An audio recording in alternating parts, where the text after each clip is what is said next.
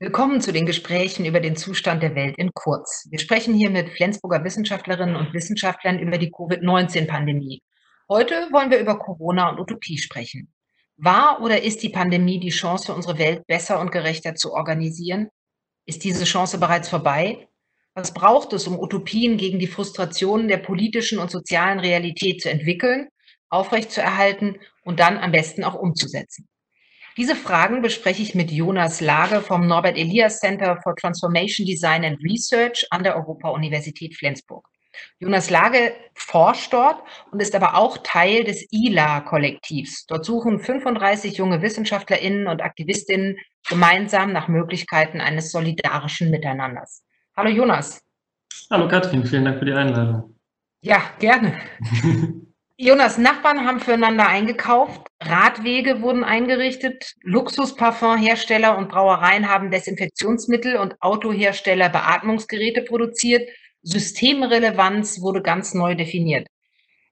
Die Covid-19-Pandemie besaß auf jeden Fall ein utopisches Moment und der Soziologe Hartmut Rosa forderte sogar, nun müsse das gelingende Leben mehr zählen als die Stabilität der Finanzmärkte. Drei Monate später an dich die Frage, ist Hartmut Rosa enttäuscht worden?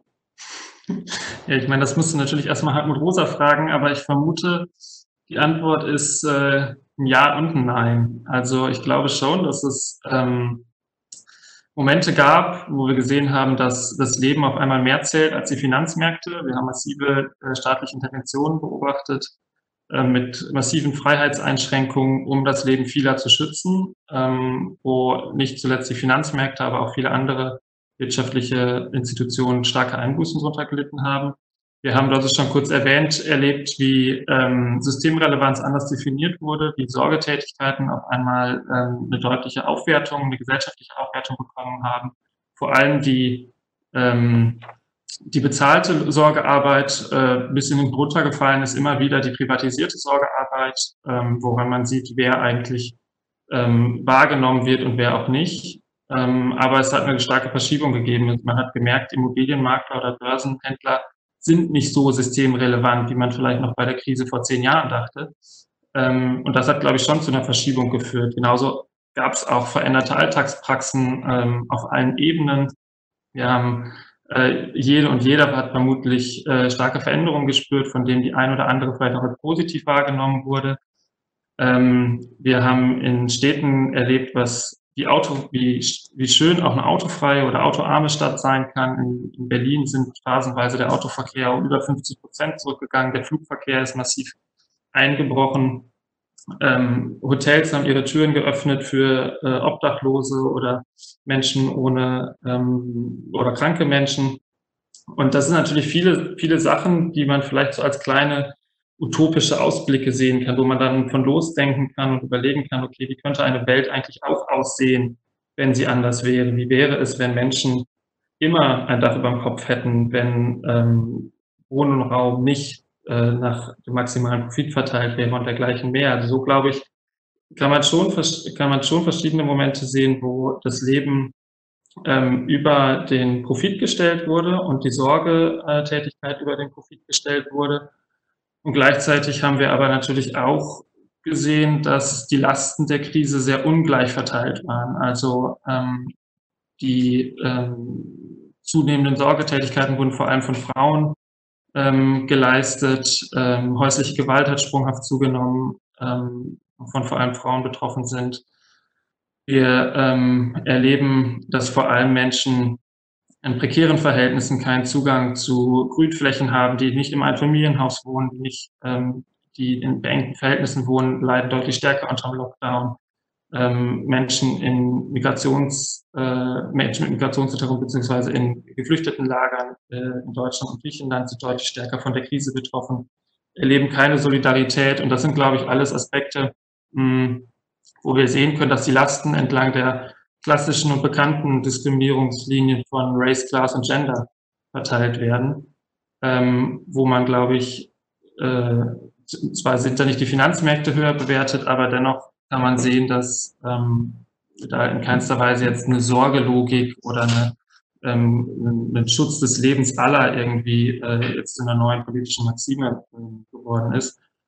Und wenn man dann noch auf jetzt äh, vor wenigen Tagen das verabschiedete Konjunkturpaket schaut, ähm, denke ich schon, dass Hartmut Rosa da stark in Zweifeln kommen wird, weil dort, was wir dort sehen, ist ähm, nicht, dass diese kleinen utopischen Lichtblicke oder diese kleinen utopischen Momente ähm, versucht wurden zu verstetigen, sondern wir sehen vor allem Konsumanreize. Ähm, wir sehen, äh, dass ähm, massiv Geld äh, für kurzfristige Investitionen bereitgestellt wird, allerdings in keinster Weise Infrastruktur oder institutionelle Veränderungen vorgenommen werden, die es eigentlich für ähm, einen größeren Wandel bräuchte und für auch, um diesen Wandel auch auf Steuer stellen zu können, ähm, dass es diesen Geld stärker bräuchte.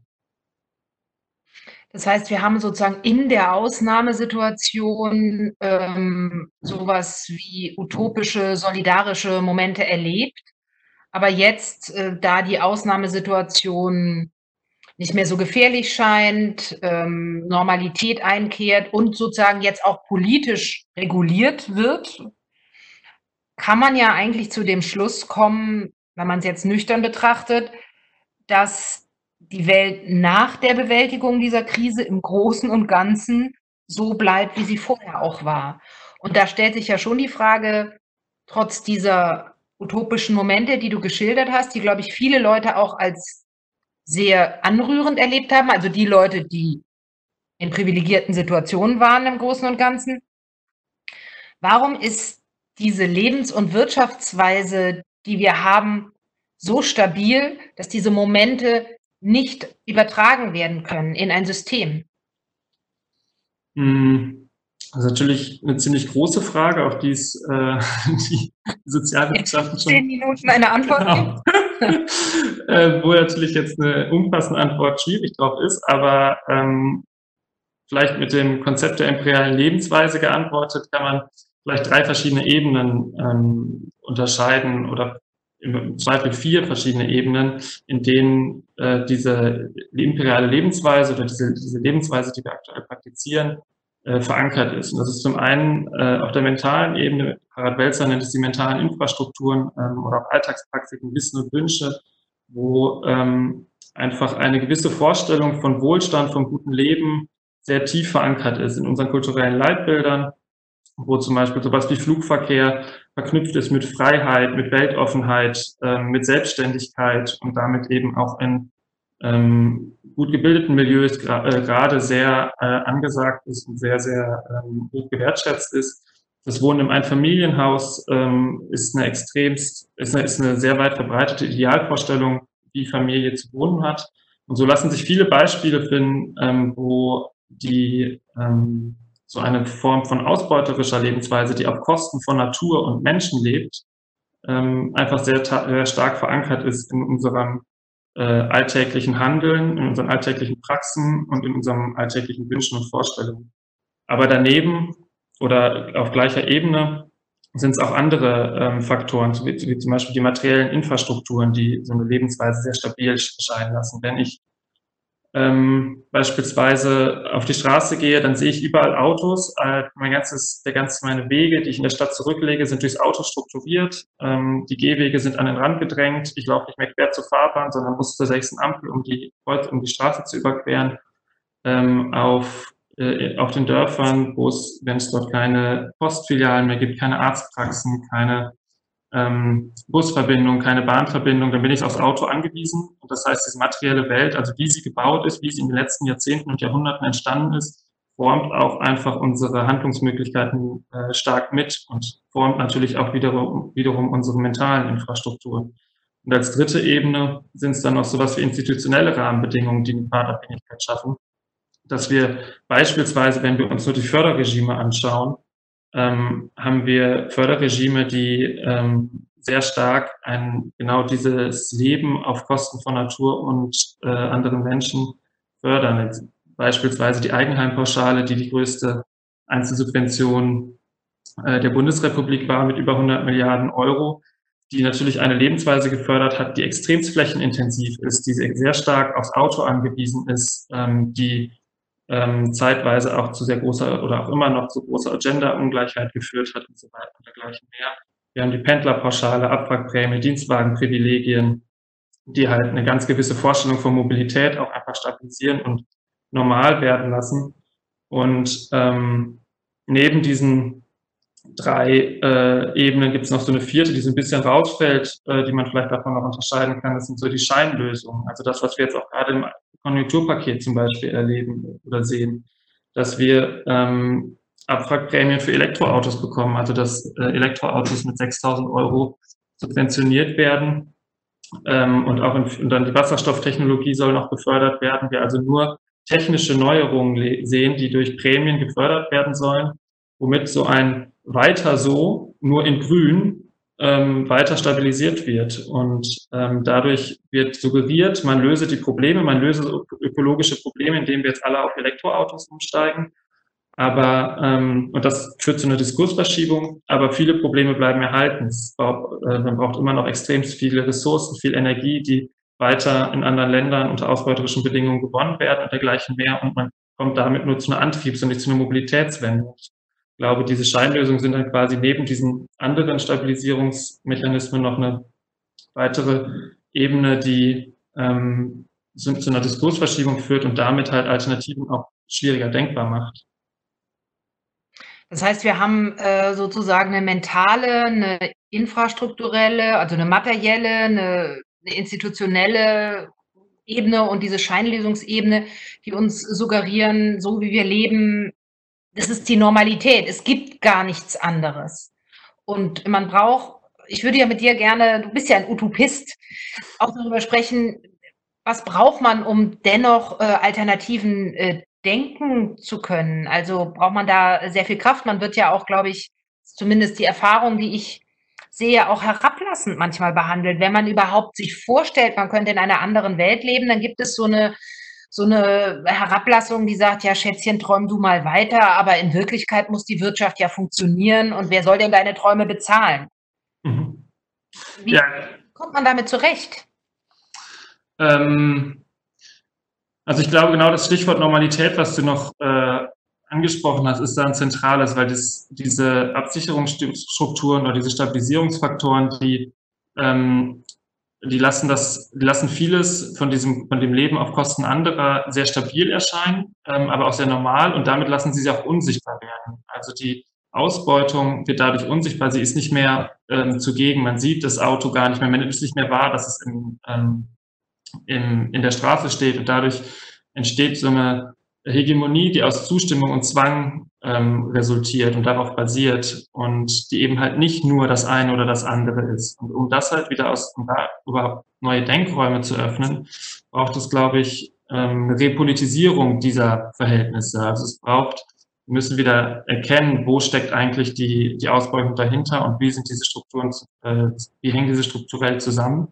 Und dafür braucht es Bilder, also ähm, Ideen davon, wie es anders sein kann, alternative Lebensentwürfe, ähm, Menschen, die anders praktizieren. Und das ist genau, glaube ich, auch das, wo Corona eigentlich auch einen, einen kleinen utopischen Denkraum geöffnet hat, weil wir so viele äh, disruptive Veränderungen erlebt haben in so kurzer Zeit.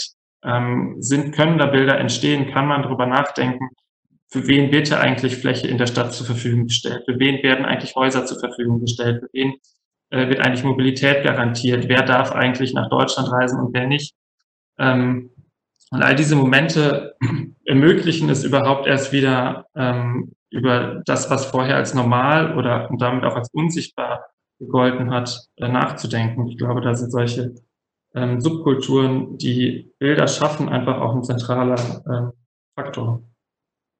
Und Corona hat äh, die Unsichtbarkeit weggenommen. Ne? Wir haben die Schlachthofmitarbeitenden, wir haben die Erntehelfer, wir haben die Pflege, Pflegenden gehabt. Plötzlich wurden all die, die unsichtbar gemacht werden, sichtbar. Ist das ein wichtiges utopisches Moment von Corona?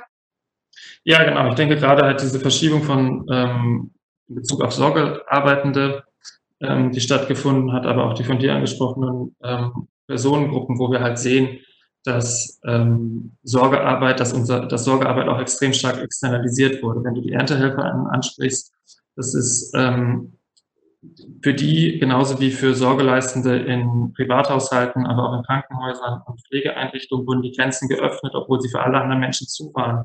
das einfach zeigt, wie strukturell dieses System auf der Auslagerung von Sorgearbeit angewiesen ist. Also wir sind unser System, unser Gesundheitssystem beispielsweise ähm, oder auch unser landwirtschaftliches System würde zumindest zu großen Teilen zusammenbrechen, wenn wir nicht mehr die Arbeitskräfte vom Ausland hätten, die, wo wir dann im Prinzip die von uns ungewollte und marginalisierte Arbeit auslagern können. Das führt zu solchen Sorgeketten, die an irgendeinem Punkt abreißen, weil Menschen kommen hier hin, leisten hier die Sorgearbeit, die ähm, wir nicht mehr äh, selber leisten wollen und schaffen es natürlich dann zu Hause nicht mehr in ihren, ähm, in ihren Kontexten diese, diese Arbeit zu leisten. Und ähm, ich glaube, das ist schon nochmal, es gab zumindest die Momente, ähm, wo das sichtbar geworden ist, aber ähm, damit dieses auf Dauer gestellt wird und überhaupt stabilisiert wird, braucht es, glaube ich, noch deutlich mehr ähm, als nur diese einzelnen Momente, die halt Bilder in den Kopf setzen. Was braucht es denn noch mehr?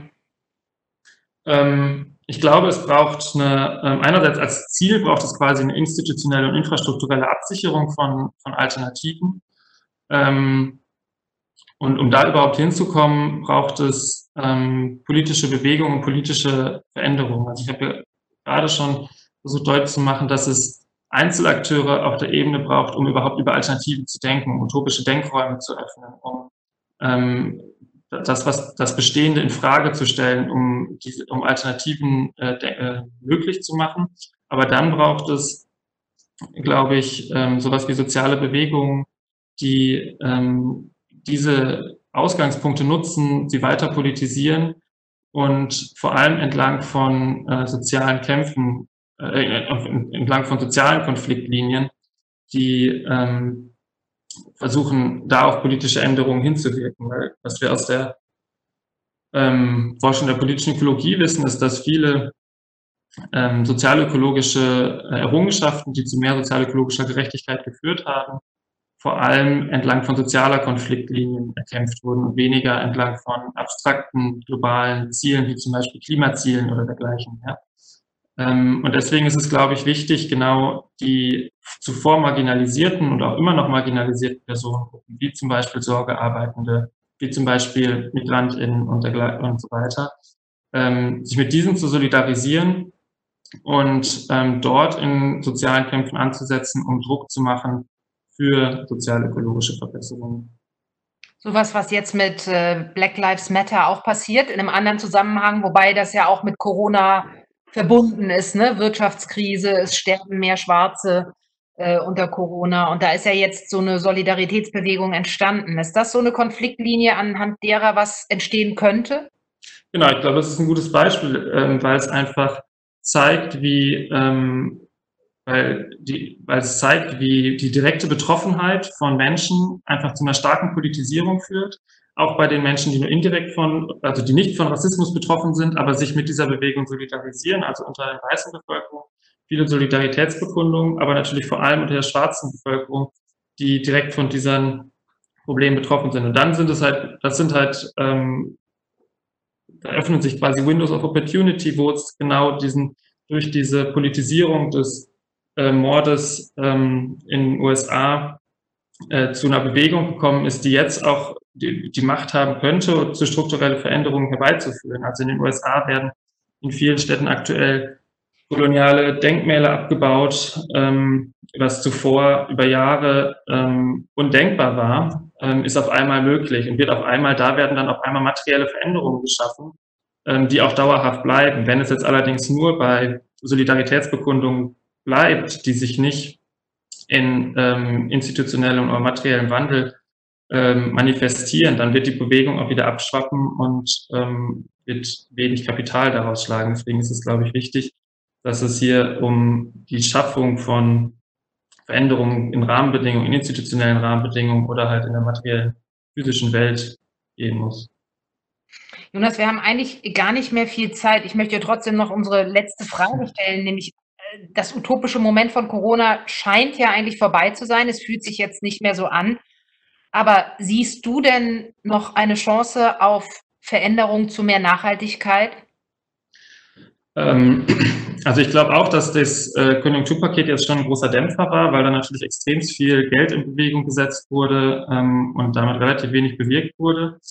ähm, oder relativ wenig im Sinne eines sozialökologischen Wandels. Aber es gibt ja auch andere Beispiele. Also wenn wir nach Berlin schauen zum Beispiel, wo jetzt in der Corona-Krise ähm, die Pop-up-Bike-Lanes aus dem Boden gesprossen sind, wo überall an allen Ecken und Enden ähm, Fahrradwege geschaffen werden. Da ist, glaube ich, schon ein Weg, ähm, wo sich auch über die Krise hinaus ähm, eine andere Form der Mobilität einstellen kann, wo es zuvor große Kämpfe gab, ähm, dass halt der Radverkehr gefördert werden soll, wo jetzt der Moment war, der genau diesen Prozess beschleunigt hat und der äh, ausgenutzt wurde. Und das ist dann gerade auf kommunaler Ebene, glaube ich, an vielen Orten zu beobachten. Und deswegen ähm, glaube ich, gibt es mindestens auf dieser Ebene schon positive Veränderungen, wenngleich auch ähm, sicherlich auf der großen bundesdeutschen Ebene gerade nicht so viel äh, Positives in den letzten Tagen passiert ist. Jonas, vielen Dank für das Gespräch Corona und Utopie. Danke dir.